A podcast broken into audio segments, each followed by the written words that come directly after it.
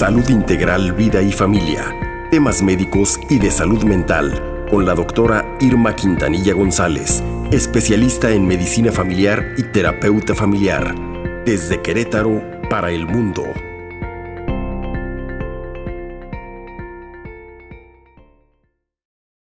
Con información de capital importancia hablaremos del Día Internacional del Trastorno por Déficit de Atención e Hiperactividad, conocido como TDAH. ¿Con quién vamos a hablar? Pues, pues con la doctora Irma Quintanilla. ¿Cómo estás, querida doctora? Muy buenos días, queridos amigos, Paquito, Sergio. Pues sí, eh, es tema muy importante y muy amplio, ¿eh? Cada 13 de julio nos recuerda el TDAH. Sí. Eh, cuyos objetivos son sensibilizar y concientizar a la población mundial sobre este trastorno, que es necesario mirarlo y atenderlo.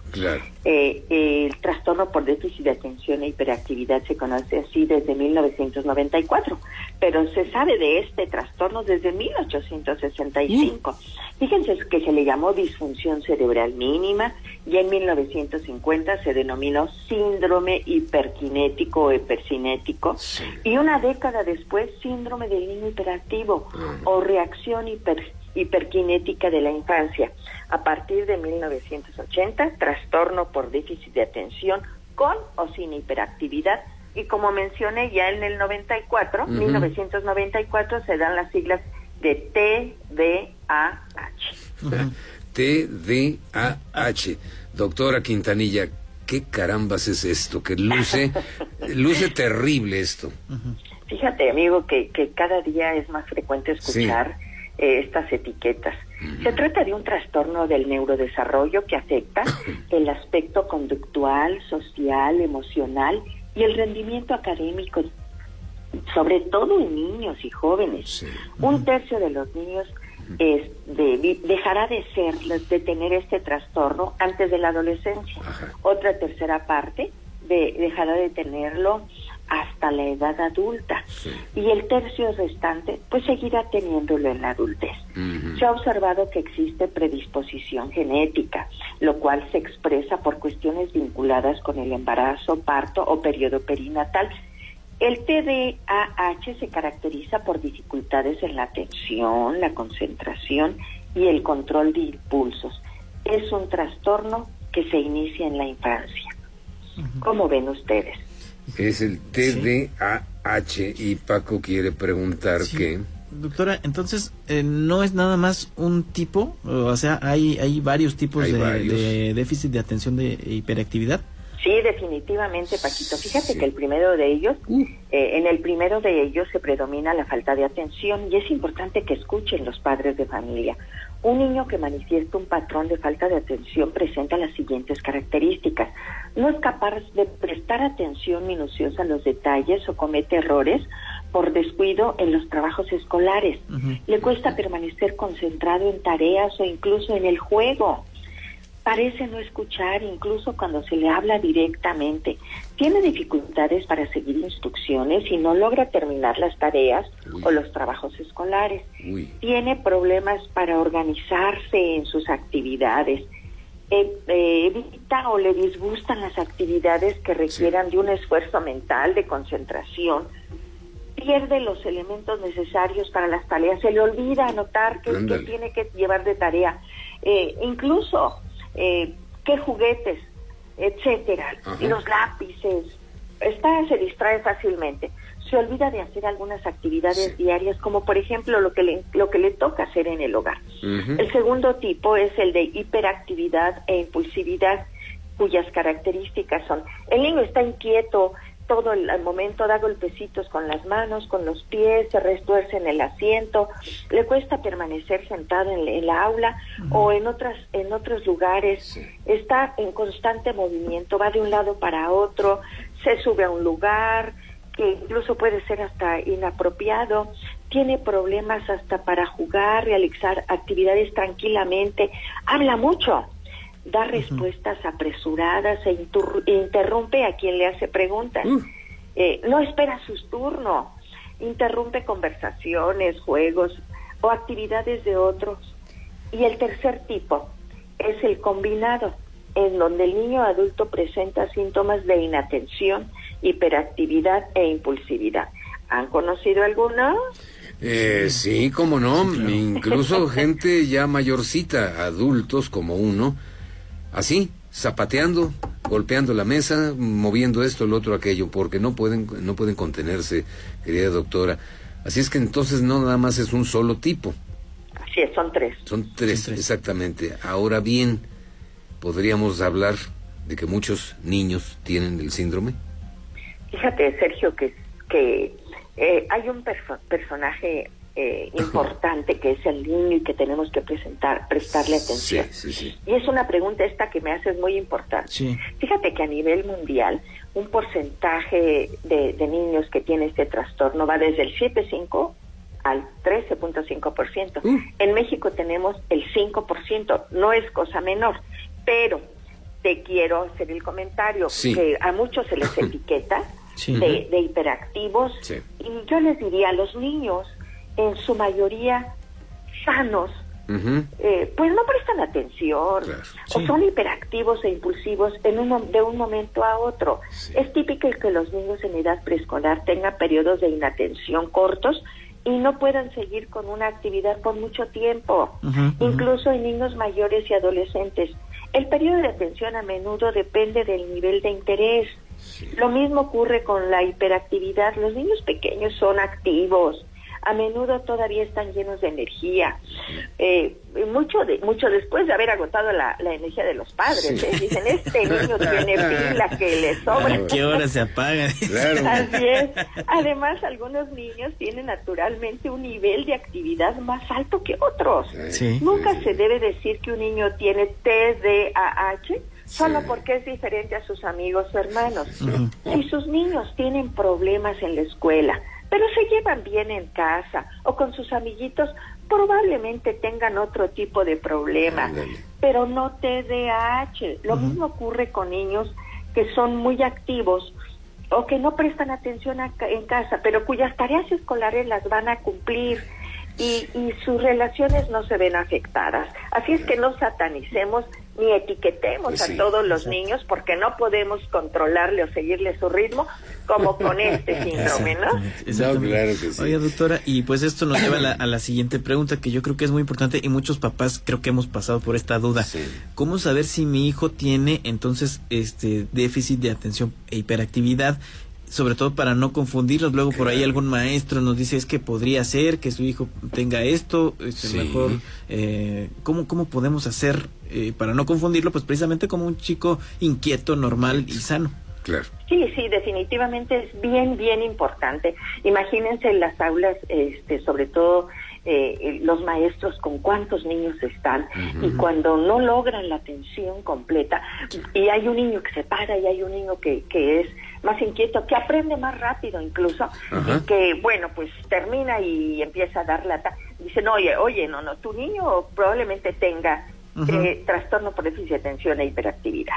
Si usted lo sospecha, padre de familia o su maestro le dice, como dice Paquito, esto, no lo etiqueten. Es importante que primero se realice una evaluación médica para detectar oportunamente si padece o no este trastorno. En muchas ocasiones los padres minimizan el caso, fíjense, Tampoco vámonos al extremo. Ajá, sí, sí, sí. Creyendo que es algo contra el niño. No, lo que pasa es que el maestro ya la trae contra, el, contra el niño o esta, esta amiguita o algo. Y en otros el miedo los paraliza y tampoco actúan. Si están en uno u otro caso, lo importante es ser asertivo pidan una evaluación profesional, lleven a su hijo con su médico familiar, que es su médico de cabecera, y quien conoce de los antecedentes del niño, de los padres, del embarazo de la madre, etcétera. Si así es, seguramente el propio médico familiar puede ya tener esta sospecha y conjuntar todos los elementos necesarios para canalizarlo con quién, con el neurólogo pediatra en primera instancia y posteriormente recomendar acompañamiento psicoterapéutico. Les comento, amigos, que existen una serie de afecciones médicas o sus tratamientos que pueden causar signos y síntomas similares. Por eso no los satanicemos. ¿Cuáles son? Cuando un niño tiene problemas de aprendizaje o de lenguaje, trastornos del estado de ánimo. No olvidemos que los niños también tienen problemas de salud mental, pueden tener ansiedad, depresión, crisis convulsivas, problemas de visión o audición, trastornos del espectro autista, problemas médicos o medicamentos que afectan el pensamiento, la conducta, trastornos del sueño e incluso lesión cerebral. El desconocimiento, amigos, que todavía existe mucho sobre el trastorno por déficit de atención e hiperactividad, hace que todo el mundo opine sobre el comportamiento del niño y finalmente se acabe culpando a los padres. No olviden que la culpa solo quiere castigo y nada más dañino para eso. Eh, para los niños y para los padres. Como siempre les digo amigos, nos quedamos pendientes de este tema. Porque es un tema que interesante. Excelente fin de semana. Muchas gracias. Que disfruten en compañía de sus niños que son sanos y se mueven. Y eso es lo que nos gusta. Pero que presten atención si hay datos de alerta que tengan que atender. Muchísimas los invito a visitar mi página www.saludintegralvideyfamilia.com y en redes me encuentran como DRA Irma Quintanilla. Un fuerte abrazo a todos Gracias. y a esos niños que sigan siendo felices y muy traviesos. Gracias, doctora Irma Quintanilla. El niño que llevo dentro te lo está agradeciendo. Gracias. Hasta pronto. Muchísimas gracias. Hasta pronto. 741. Irma Quintanilla que nos trae la parte 2 del TDAH. Doctora, ¿cómo estás?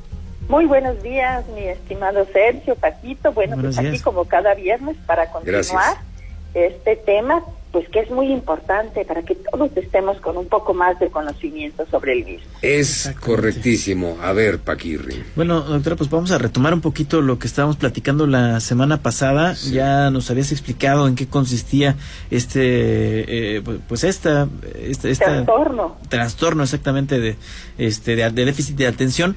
Y ahora platícanos, pues, cuáles son los factores de riesgo para padecer este trastorno. Fíjense que se ha visto que hay antecedentes familiares consanguíneos como padres o hermanos que tienen este, han tenido este diagnóstico y, o que han tenido otro tipo de trastornos de salud mental. La exposición a toxinas ambientales como el plomo, que se encuentra principalmente en la pintura, y en las tuberías de edificios antiguos, que cada vez este, pues ah, son menos, pero en, en edificios antiguos todavía existe. El consumo de alcohol y de otras drogas, o tabaquismo por parte de la madre durante el embarazo e incluso se ha visto en que lo padecen niños prematuros. Esos como factores de riesgo. Correcto, doctora. Y además, bueno, ¿cuáles son las consecuencias de este déficit de atención? Si tú, por ejemplo, mm, ¿cómo decirlo?, no lo atiendes. Sí, sí, claro que sí. Es importante que tomemos en cuenta todo lo que ya platicamos y, yo quiero decirles a, los padres que este trastorno por déficit de atención e hiperactividad puede dificultar la vida de los niños. Los niños con este trastorno tienen estas características. Fíjense que son niños que tienen un bajo desempeño escolar o incluso en edades mayores laboral. A menudo luchan en el aula eh, para, para poder eh, aprender, para poder eh, estar a la par de los otros niños que no lo logran y, tienen un fracaso académico. Y los otros niños, ya sabemos que los niños en ocasiones son crueles, y los juzgan y, los y se burlan de ellos. Tienden a tener más accidentes y lesiones que otro tipo de niños que no tienen ese trastorno, a tener baja autoestima, son más propensos a tener problemas para interactuar con sus compañeros y, y, con adultos, así como para ser aceptados por ellos. Están en un mayor riesgo, ya en edades mayores, de abuso de alcohol y otras sustancias. Eh, hay desempleo, pues obviamente tienen problemas académicos y no los emplean con facilidad, problemas económicos que los llevan a tener conductas delictivas accidentes automovilísticos y otro tipo de accidentes frecuentemente, mm. relaciones inestables y problemas de salud física y mental. No poca cosa, definitivamente. No, no, no, y con todas estas eh, consecuencias arrastran a las familias, a las amistades, a la gente que les da trabajo, en fin, porque lamentablemente no están atendidos. Exactamente. Exactamente, sí, sí. Oiga, doctora, y bueno, eh, ¿cómo se podría prevenir todas estas situaciones que nos está comentando? que eh, ¿Cómo podrían llevar una, una mejor vida? Sí, exacto. Pues fíjense que yo creo que hay que mirar qué es lo que hacemos siendo muy responsables y sobre todo, eh, de acuerdo a los factores de riesgo, se recomienda a la madre durante el embarazo que evite cualquier cosa que pueda dañar el desarrollo fetal. Por ejemplo, que no beba alcohol, que no use drogas recreativas ni fume. ¿sí? Es bien frecuente que, que quisiéramos que no fuera así, pero que la madre no toma conciencia y, puede tener este u otros problemas con esta, con esta falta de, de responsabilidad durante el embarazo. Que protejan a sus hijos de la exposición de contaminantes y toxinas, como es ese humo del cigarrillo, la pintura con plomo. Que ya cuando nació tu niño, eh, hay, hay bebés que ya los tienen con, con pantallas, con iPad, y para entretenerlos en la televisión. Es prudente que los niños eviten la exposición excesiva a esto, a los videojuegos, en los primeros cinco años de vida. Sí. Entonces, eh, pues yo creo que, que podemos hacerlo como padres responsables para evitar esta, estas situaciones, de acuerdo a los factores de riesgo. Es la forma de prevenir este déficit de atención doctora. Sobre todo lo de las pantallas, entre el año y los cinco se me hace fácil eh, separarlos de esto.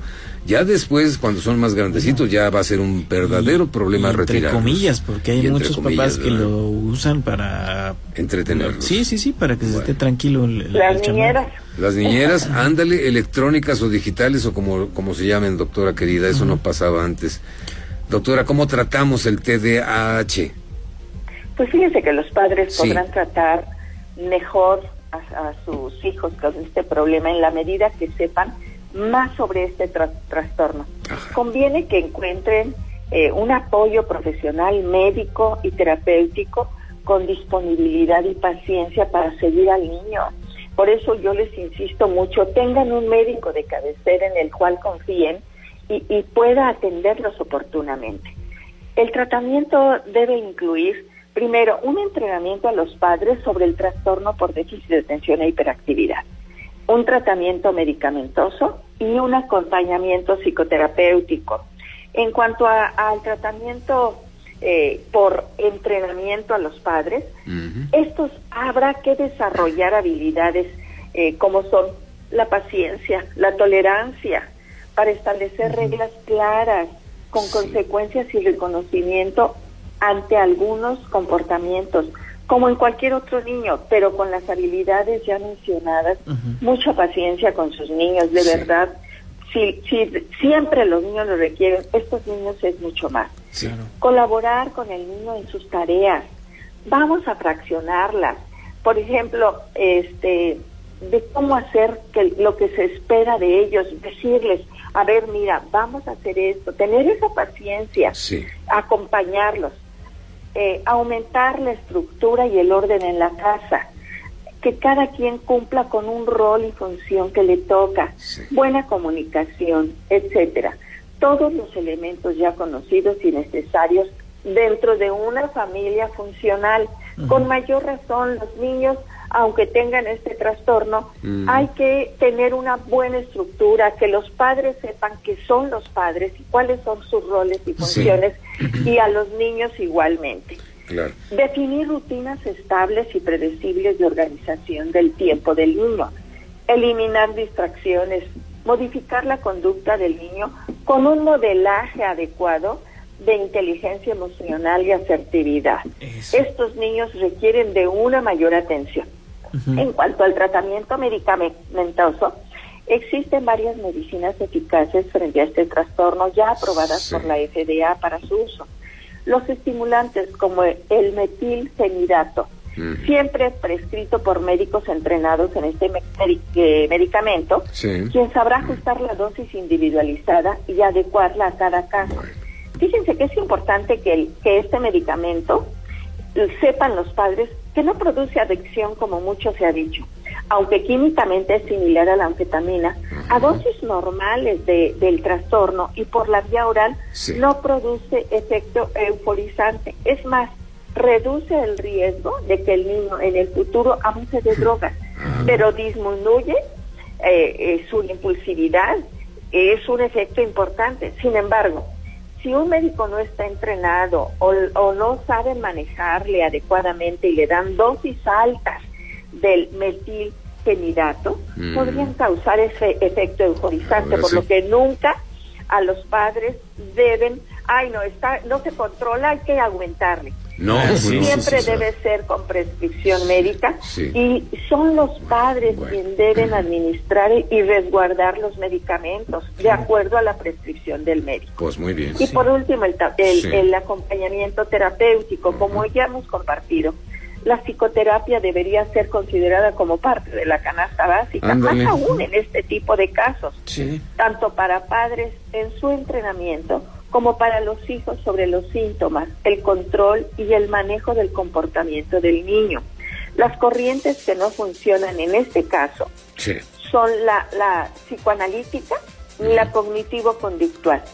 Y la que ha demostrado mayor eficacia es la terapia familiar sistémica eh, en estos casos. Amigos, pues de verdad yo creo que hay que tomar conciencia porque aunque no existe evidencia de, de, métodos mágicos que alto costo económico por favor yo les digo a los padres, desconfíen de los remedios fáciles que prometen la curación de sus niños. Sí, claro. Eh, que dicen que ya con esto permanentemente se le quita, es rápida, sin esfuerzo.